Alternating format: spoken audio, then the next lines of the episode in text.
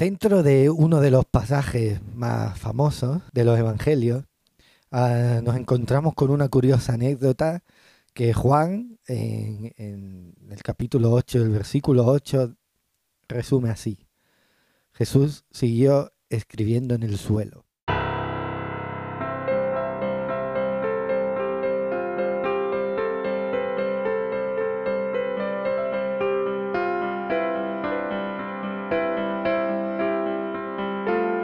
Soy Daniel Jándula y esto es Intervalos.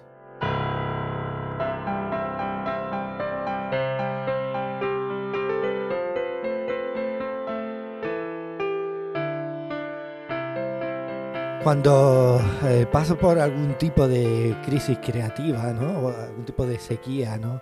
O, por alguna fuerte presión eh, eh, narrativa, ah, ah, precisamente en este tipo de, crisis, ¿no? Es cuando, cuando uno debe huir de lo anecdótico, ¿no? Por eso cuando, cuando uh, uno detecta un nuevo detalle en una lectura, ¿no? Dentro de un pasaje que, que ya consideraba un viejo conocido, es como si, como si de repente lo- los ojos se abrieran de nuevo, ¿no? Ah, en, en el pasaje de hoy no, no me estoy refiriendo tanto al acto de, de Jesús de inclinarse y escribir, probablemente garabatear sobre el suelo.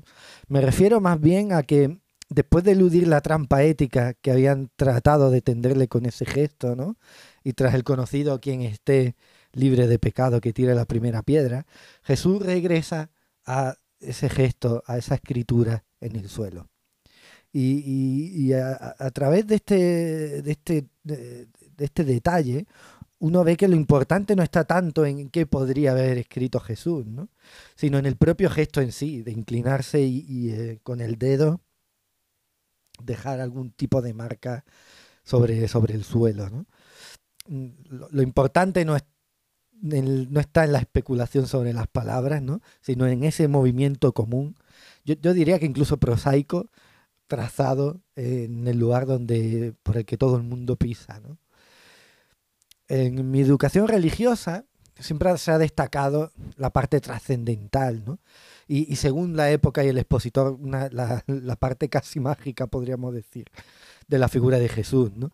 Y lo, que es todavía más grave, eh, la identificación de este relato de Juan como el evangelio del Jesús espiritual o, o el Jesús abstracto, ¿no? Como si el resto de, de evangelios, los sinópticos, pues simplemente fueran eh, descripciones históricas o, cuando en realidad eh, Juan es, tan narrativo como podría serlo Marcos, ¿no?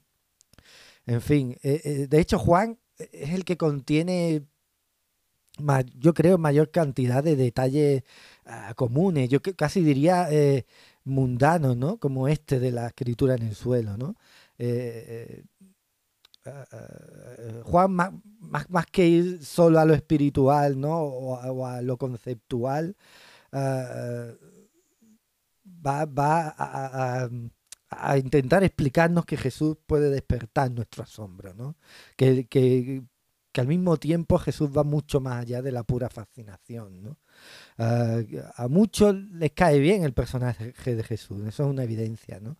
Pero yo creo que dejarlo en esa simpatía tal vez sea algo insuficiente. Eh, en todos los evangelios, sin excepción, hay sobradas muestras del carácter humano de un Jesús que fue más que un hombre, pero que atravesó todas las problemáticas que cualquier hombre, cualquier ser humano atraviesa. ¿no? Y de todas esas muestras hay una que normalmente no se suele comentar, ¿no? que es la angustia. Ah, no solemos fijarnos en ello, pero a lo largo de los evangelios vemos cómo Jesús se ve presionado, se ve agobiado, incluso asediado, podríamos decir, ¿no? O rodeado, ¿no? Evidentemente el estrés, tal cual como lo conocemos, ¿no? Eh, es algo contemporáneo, pero yo no creo que, que exista alguna civilización donde eh, no se den indicios de esa misma clase de aflicción, ¿no? Ah, Jesús, esto lo vemos muy claro en el Evangelio, deseaba encontrar continuamente momentos de calma, eh, buscaba apartarse, ¿no? Incluso en la parte final de su ministerio, digamos la parte mm, que podríamos decir la más importante, pues incluso ahí eh, buscaba algún modo de pasar tiempo con el Padre, ¿no? O, incluso de estar a solas, ¿no? Y yo creo que la frase, siguió escribiendo en el suelo, está apuntando directamente a ese anhelo, ¿no? A esa necesidad de tranquilidad por parte de Jesús. Eh, para mí ese gesto de, ah, garabatear, ¿no? De, escribir en el suelo, eh, es, un, es, un, gesto con el que yo me identifico plenamente. Cuando, cuando yo reflexiono sobre algo, ¿no? Cuando trato de ordenar mis ideas y de concentrarme, la verdad es que yo tiendo a, hacer garabatos sobre un papel. Eh, tantear en el suelo, podríamos decir que es un, es un movimiento muy reconocible. ¿no? una vez aquí hay una anécdota. Una vez mientras estaba en el parque con mi hijo, que curiosamente pasaba por una época de intensa angustia creativa, me encontré que no con que no tenía un papel a mano y, hice algunas notas en el suelo. ¿no? no porque necesitara las palabras, necesitara verlas de algún modo o, necesitara ah, encontrarlas impresas en algún soporte, ¿no? aunque fuera inmediato, para ver las ideas con un poco de claridad. Em, eh, eh, en realidad lo que necesitaba era, era el, propio gesto, la, propia acción de, la escritura. ¿no? cuando volví a pasar por el parque un par de horas más tarde, alrededor de ese banco ¿no? donde yo me había sentado a pensar, había varias personas mirando lo que ya había escrito en el suelo. ¿no? Más tarde caí en la cuenta también de que podría haber tomado esas notas en, otro sitio, en el teléfono móvil, por ejemplo. Pero el caso es que instintivamente eh, tuve la cosa, la, acción de hacer el garabato en el suelo y eso alguna persona que no, que no, hubiera, que no me hubiera visto eh, eh, trazar eso, ese gesto, em, tal vez fuera algún tipo de misterio, ¿no? Bueno, en la acción de Jesús, volviendo a la acción de Jesús, yo encuentro tres expresiones diferentes que forman una respuesta por su parte. Por un lado hay continuidad, por otro lado interrupción y por otro lado hay fe, que la fe, este tipo de fe, es la que resulta de una total ausencia de temor. Yo creo que estas tres expresiones distintas zanjaban un debate, pero además nos revelaban la lucidez del propio Jesús. ¿no? Si entendemos, si es que entendemos la lucidez como lo que es, arrojar luz sobre aquello que permanece a oscuras. Si garabateamos del mismo modo en nuestra propia experiencia, veremos que necesitábamos encontrar cierta continuidad entre algo que decíamos y algo que, que íbamos a hacer. ¿no? Eh, encontrábamos, encontraríamos que hablar demasiado no es lo más conveniente, ¿no? Y que es imprescindible apartarnos de cualquier discurso sobre el temor por muy virtuoso que este nos parezca, si queremos que la fe crezca de algún modo. ¿no? Inclinarse a escribir en el suelo, desde luego no es una actividad fortuita, es un, es un detalle que Juan comenta por algo y que de algún modo continúa lo que Jesús acababa de decir. Es, es un gesto consistente con su necesidad de apartarse de la tensa situación y de mantener una actitud introspectiva. ¿no? Porque lo que vemos es que no actúa como si aquello no fuera con él, ¿no? Eh, y al mismo tiempo tampoco Jesús se deja llevar por el entorno. Es el mismo Jesús del que hemos leído antes, ¿no? Nada ha cambiado entre el Jesús que habla y dice, quien esté libre de culpa que tire la primera piedra, y el que se inclina sobre el suelo y garabatea, ¿no? Al mismo tiempo descubrimos algo diferente de él, ¿no? Algo que nos sorprende y nos descoloca, ¿no? Algo que curiosamente eh, nos abruma, nos más que nos abruma, nos, ah, descoloca, sí, ah, con algo tan sencillo como simplemente este gesto distraído en el suelo de trazar algo con el dedo. ¿no? Para estas alturas del relato de Juan Jesús, es ya en su sociedad un maestro de la ley que goza de cierto reconocimiento eh, y, y, que ya está, ya está despertando las primeras controversias. ¿no? Eh, con esta muestra de su personalidad, eh, con este gesto de garabatear en el suelo, nos enseña que él no es el hombre que ni a ellos los que estaban en su época, ni nosotros, los lectores de los evangelios, creíamos conocer. En realidad nos está diciendo que él es mucho más que una simple voz autorizada. Cuando Jesús vuelve a inclinarse en el suelo para escribir, no está necesariamente añadiendo más información a su mensaje. Por eso es un poco absurdo preguntarse, bueno, ¿y qué es lo que escribió?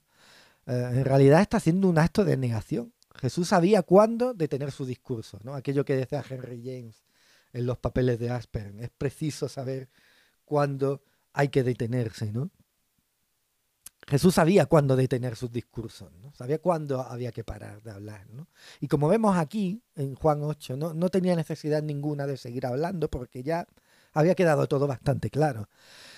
Ah, yo creo que a menudo frustramos lo que queremos decir por la dinámica de seguir hablando. ¿no? Siempre cuando articulamos un discurso siempre pensamos que, que quedan cosas mm, por aclarar continuamente ¿no? y por eso continuamos eh, un poco como estoy haciendo yo ahora, ¿no? Continuamos hablando sin ton ni son y, a, veces confundimos más que, que, describimos, ¿no? O que aclaramos, ¿no? O frustramos, como digo, ¿no? aquello que queríamos decir, ¿no? Eh, por eso es importante aprender la negación del discurso también, ¿no? Negar esa tendencia a la perfección formal de, un discurso, de, una, de una eh, alocución, ¿no? Eh, interrumpirse a uno mismo, ¿no? Y, ese gesto del garabato inicia un trazo, pero también con el mismo movimiento de mano lo interrumpe, ¿no? Por eso yo tengo muchas dudas sobre eh, esa interpretación que a menudo se da poco moralista, ¿no? De que Jesús está anotando en el suelo los pecados que él ha visto en los que acusan a la prostituta. Yo creo que no hay nada de eso en absoluto, ¿no?